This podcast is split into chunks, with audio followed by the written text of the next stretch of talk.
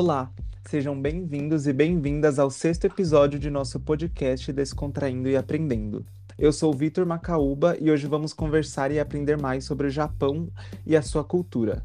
Para isso, temos conosco nossas convidadas super inéditas, Carolina Marques, Isabela Carnier e Laura Almeida. Sejam bem-vindas mais uma vez, tudo bem com vocês? Tudo, hum, tudo bem, sim. Bom, então hoje, para dar início à nossa conversa, eu vou falar um pouco sobre alguns dados do Japão, algumas características do país, curiosidades e informações sobre o turismo. Bom, o Japão possui atualmente cerca de 125 milhões e 620 mil habitantes, sendo o 11º país mais povoado do mundo. Sua área total é de cerca de 378 mil quilômetros quadrados e sua língua oficial é o japonês. Lá, no dia 11 de fevereiro, comemora-se o Dia da Fundação Nacional do Japão. Uma curiosidade é que hoje em dia o Brasil abriga a maior população de descendentes e de japoneses fora do Japão. Em 2019, o Japão recebeu 31,9 milhões de turistas. Já a expectativa para 2020, quando ocorreram as Olimpíadas lá, né, foi de 40 milhões de visitantes. Segundo cálculos, uma viagem para o país não é tão barata assim, mas tudo depende do quanto você está disposto a pagar. Uma viagem no nível econômico sai em torno de 400 reais por dia e 2.800 reais por semana. Já uma viagem no nível conforto pode custar de R$ reais por dia a R$ 7.000 por semana. E alguns dos pontos turísticos mais visitados do Japão são o Monte Fuji, que é um vulcão inativo localizado na ilha de Honshu, o castelo de Himeji os, e os monumentos históricos de Nara, capital do país no começo dos anos 700 depois de Cristo. Agora eu vou falar um pouquinho sobre a culinária do país. Pelo Japão ser um país formado por ilhas e os japoneses terem criado o hábito de utilizar o mar como fonte de alimento, que é da onde eles retiram vários tipos de peixes, moluscos e algas marinhas, então o peixe ele é muito apreciado na culinária japonesa e ele possui uma importante fonte de nutrição para eles.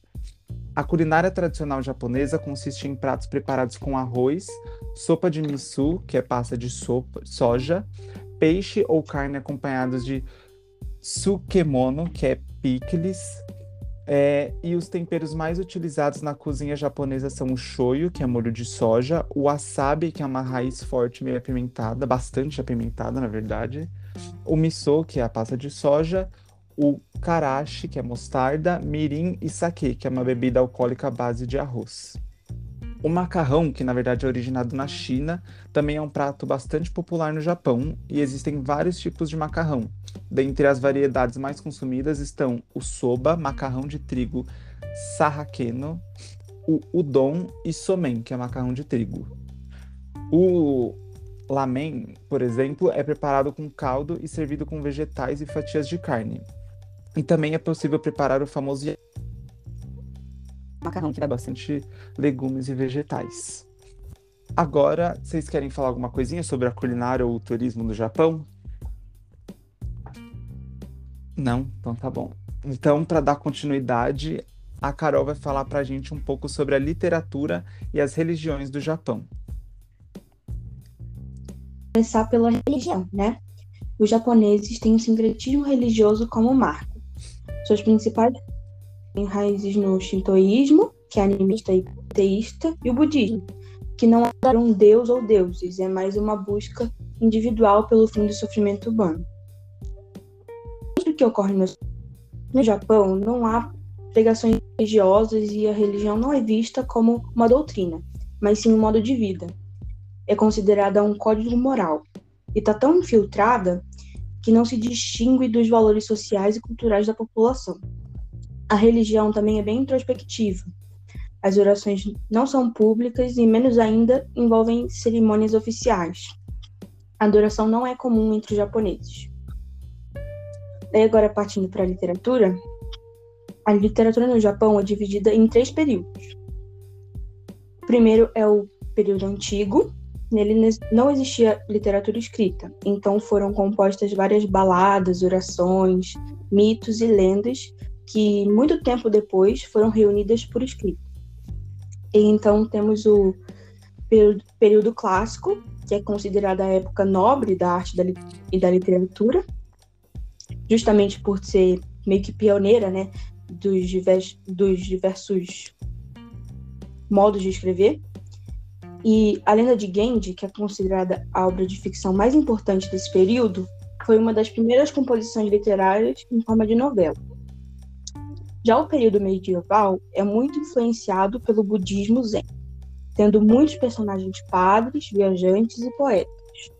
Durante esse período, tiveram muitas guerras civis no Japão, e isso acabou formando um grupo de guerreiros que fizeram parte de vários contos e histórias com temáticas de guerra. Bom, é, a literatura japonesa desenvolveu uma série de estilos diferentes que se, expande, que se expande em diversas formas literárias, como a narrativa, o romance, a epopeia. Ela atualmente tem, mostrado, tem se mostrado muito forte por ter ganhado dois prêmios Nobel de literatura na última metade do século XX. Ah, entendi. É, é, bem legal mesmo pesquisar sobre isso, porque na escola ou até mesmo na internet a gente não vê muito falar sobre a, a religião e principalmente a literatura do Japão. Eu, por exemplo, não lembro de ver nada sobre isso e também nunca tive conhecimento, mas a maior. O povo gosta de postar no Instagram, motivacional, não sei o quê. Se você for parar para pesquisar, eu fui, eu fui, ver isso hoje, quando eu estava fazendo minhas pesquisas, é tudo provinda do Japão. Então, muita gente às vezes está meio que tendo conhecimento da cultura japonesa e nem sabe, porque é tudo baseado na literatura ou até mesmo nas religiões deles, né? Sim. Mas enfim, a, agora a Isabela vai no. Música e as vestimentas características do Japão. Pode ir, Isa. Então, eu vou começar com a música, que todo mundo sabe que é uma das maiores manifestações culturais da sociedade. Não importa se é moderno tradicional, é muito menos o ritmo. As músicas podem ser religiosas ou não. Também podem expressar sentimentos, adorações, tradições, entre outros. Já na cultura japonesa, a música é dividida em dois tipos distintos: a clássica, clássica e a folclórica. A folclórica é muito rica, sendo classificada de várias maneiras, sendo as principais canções de trabalho, canções religiosas, canções para casamento, funerais ou festivais e canções infantis. A modalidade, já a modalidade clássica, ela possui uma variedade distinta de ritmos e estilos ocorridos ao longo da história japonesa. Entre os anos de 710 a 794, que representa a Era Nara, na qual ocorreu a interatividade cultural do Japão com a China. A corte japonesa adotou o gagaku, que é um, é, ele é muito cativado pela, pela nobreza, que é uma música que compõe cerimônias na companhia de danças, sons que advêm de instrumentos musicais de sopro, instrumentos de corda e instrumentos de percussão. Já hoje, a música japonesa tem muitos estilos diferentes, inclusive até o samba. E o mais comum, que é visto mais mundialmente, é o J-pop, que significa música popular japonesa, que pode agregar influências de sons eletrônicos, misturá-los a rock estilos anos 60, rap, orquestras e instrumentos da música japonesa tradicional. Enfim, é um universo rico em sons e estilos que é uma febre ao redor do mundo inteiro. Já é, a questão da, da roupa, ele é, o Japão é muito conhecido por sua extensa história e profunda cultura. Mesmo no tempo moderno, a gente ainda pode ver que o passado do Japão influencia muito no seu presente. Isso não apenas pode ser visto em arquitetura, mas também em seus vestimentos. O Japão ele possui uma longa história em criar roupas que afetam sua estrutura social. Por um tempo, as pessoas no Japão eles se vestiam com roupas básicas conhecidas como hakama e yukata, que são tipo roupa que você usa para trabalhar, que são mais simples, sabe? Mas durante o período Nara, que eu citei também que apareceu a música Gagaku, é, as vestimentas é, elas se tornaram uma forma de mostrar que se você fazia parte da classe social mais alta ou mais baixa. Já as classes sociais, elas vestiam roupas que cobriam a maior parte do seu corpo. As mulheres elas vestiam kimonos e roupões que cobriam desde seus pés ao colarinho, com mangas longas para esconder suas mãos. Ao se vestir com esse tipo de kimono, as mulheres mostravam ao público que não tinham permissão de olhar para as classes mais altas, e era apenas permitido mostrar sua pele apenas para pessoas da sua mesma classe. Ah, entendi. É bem legal realmente essa do Japão, porque ultimamente, é, principalmente o J-pop, está ficando bem consumido no mundo, né? Então, muita gente ouve e não desde quando tá aí. E também tem a questão das vestimentas, que a gente tá chegando perto da época do Halloween, e muita gente tem esse costume que pode ser considerado até que meio errado, de se fantasiar de, com as roupas japonesas, com esses. Kimono. Coisas, e às vezes é isso que monta. E aí eles não, não gostam muito, né? Você tá meio que, como dizem, apropriando da respeitoso. Então é bem legal se aprofundar nessa parte da vestimenta é... e da música.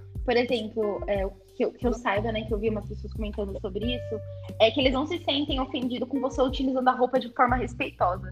Então, por exemplo, como eu fui pro Japão, lá tinha muita coisa de turista se vestir com kimono. Tipo, Uhum. era tipo, você pagava e você se vestia. Só que a partir do momento que você, tipo, usa de forma desrespeitosa, por exemplo, pra fantasia, ou Halloween, ou você, tipo, modifica a peça pra ficar. Por exemplo, você vai na Shein, tem um monte de coisa, tipo, disso, só que sexualizado, entendeu? E eles Uhum. ficam bravos, porque, tipo, eles não gostam que sexualize nem que modifiquem a vestimenta, entendeu? Tem Sim, que, tipo, ser da forma original que ela veio, sem ser de forma res- desrespeitosa. sim, eles têm razão, né? Porque é algo que meio que, como que eu vou dizer, caracteriza eles, né? A cultura deles e é Uhum. meio que a, a mesma marca deles. Algo sexualizado ou algo, então, sei lá, fútil, como uma fantasia. Eles devem se sentir bem ofendidos. Mas se você usa como meio que pra mostrar respeito quando você tá lá turistando e usa de forma. gente, acho que Não tem problema, né? É, não tem não. E até hoje, é, agora, antes, antigamente não era tão famosa a roupa que eu falei, né? Que é o hakama e o yukata, que é tipo. é, que é tipo um kimono, só que com roupa, tipo, com partes mais curtas. Então, por exemplo, a manga mais curta, é, a saia mais curta. Então é tipo uma versão, tipo, realmente de antigamente, né, de classe média, que aí podia mostrar as partes do, do corpo, né? Hum. E ultimamente, lá no Japão, eles estão usando muito esse tipo de vestimenta mais informal para tipo festivais, né? Também kimono, Sim. porque aí é uma, eles mesmo tipo, que faz muito tempo assim, eles sempre utilizam essa roupa para ocasiões especiais. Ah, legal. É é interessante ver que até hoje tem algumas coisas da cultura que se mantém, porque tem país que vai perdendo ao longo do tempo os costumes e a vestimenta, a música, etc. Mas eles realmente parecem ser bem fiéis à cultura deles, né? Uhum. Bom, então, seguindo em frente, agora para finalizar, a Laura vai contar pra gente um pouco sobre o cinema e os esportes lá do Japão. É, eu vou começar pela parte dos cinemas e a primeira grande produção do cinema japonês ocorreu em 1913, quando o, o diretor-produtor Shozo Makino uniu-se ao ator Matsunoki Onobi para realizar a primeira das várias versões de Os 47 Ronions.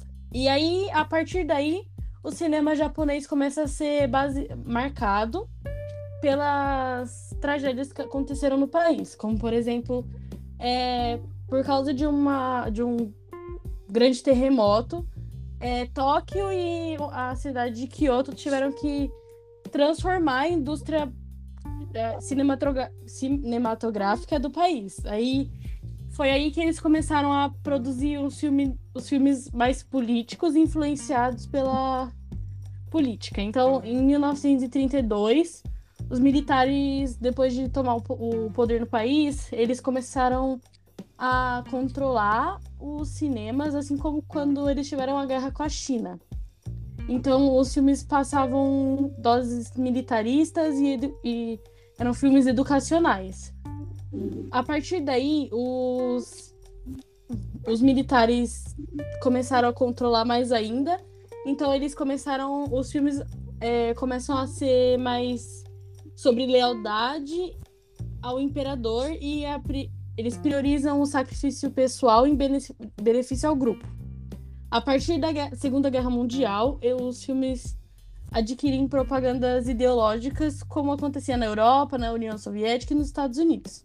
Com o fim da guerra, os, os Estados Unidos começam a controlar o Japão e eles ah, censuram mais de 250, 225 filmes dos 544 que tinham sido, sido produzidos durante a guerra, por eles serem muito feudais e antidemocráticos. Mas recentemente a gente vê, a gente vê o crescimento dos desenhos animados, né? Que são muito grandes na bilheteria milionária do Japão. O Hayao Miyazaki, que é um dos maiores diretores que tem da, de filmes como esses, é, tem ganhou um filme opa, ganhou um prêmio com o filme Meu Amigo Totoro, que foi produzido em 1988. Agora eu vou falar sobre os esportes. Os, os esportes são é um elemento muito importante na cultura japonesa, mas além dos esportes tradicionais de lá, eles continuam jogando futebol, basquetebol, mas é, hoje em dia, antigamente eles é, praticavam mais o sumo, que é um esporte que é praticado há pelo menos 1,5 milhões de, mil anos. e é um esporte muito enraizado lá na cultura do país. O Kendo também é um outro esporte muito importante, que é de artes marciais. É uma das artes marciais mais antigas, que é praticado desde 1333. E o karatê também, que ele é, chegou da China, mas o Japão ainda continua sendo praticando muito.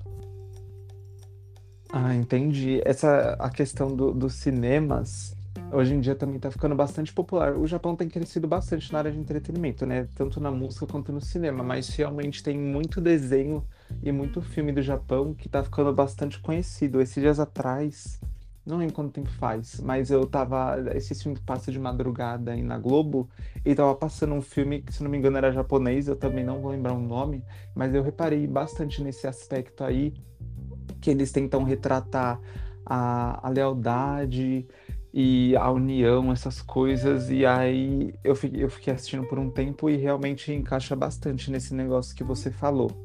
Eu queria fazer uma pergunta, pode ser para qualquer uma de vocês que souber se alguns nomes, tipo, citar alguns desenhos que são do Japão. Porque, por exemplo, um desenho que eu não sei se é do Japão, mas que eu sei que é asiático, é Naruto. Aí eu queria saber se é vocês. É japonês. É japonês? É. Ah, legal. Porque eu não sei muito desenho que vem do Japão. Eu sei que tem bastante asiático. É que a maioria desses animes, assim, é tipo assim, esses desenhos animados, assim, é, meio- é do Japão mesmo. É mais uma cultura japonesa mesmo. Por exemplo, tem na Netflix agora, que é do cara que a Laura falou que lançou o Totoro.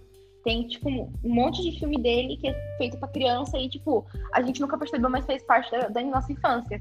Por exemplo, em mim, é, foi o. É aquele, sabe, peixinho? Do Peixinho Dourado? É uma menininha que é um peixinho. As Aventuras de. Ah, eu sei Não, qual que você tá Tu sabe o que eu falando. tô falando, né? Eu Sei. assisti quando era criança e eu não sabia que, tipo, era japonês. Pra mim era um, tipo, sei lá, nada. pra mim era um Uhum. desenho. É, Mas aí agora que tá mais, tipo, conhecido, eu acho que a cultura japonesa no... tá sendo mais valorizado, na verdade. uhum. Aí a gente consegue ter mais conhecimento. Aí tem bastante filme na Netflix, coisa japonesa também, desenho, filme. sim. Ah, eu Por sei qual você tá falando, mas eu queria lembrar agora o nome. Eu vou ver se eu consigo Pocoyo, pesquisar. não. Pocoyo é, japonês? não, Pocoyo é Ah, tá. americano. Não, eu Deixa eu tava ver. tentando lembrar o nome. É que você falou Pocoyo, eu já falei, É eu Deus, como assim. É, alguma coisa parecida mesmo, alguma coisa de peixinho dourado também, eu só sei disso. Esse filme é muito bom. Eu também assistia Pônio. quando era criança. Pônio, Pônio. isso, as aventuras de Pônio. Pônio. É muito bom. Eu Isso, é assistia muito bom era mesmo. criança. Bom, então acho que é isso. Deu pra gente aprender, entender e descobrir bastante coisa sobre o Japão e a sua cultura, porque é sempre bom a gente explorar novas culturas, países e povos que para que nunca nos falte informação e nem conhecimento. Então, muito obrigado pela participação de vocês, Isa, Carol e Laura, e também muito obrigado a todos os ouvintes. Tchau e até o próximo episódio do Descontraindo e Aprendendo. Tchau, meninas. Tchau. Tchau.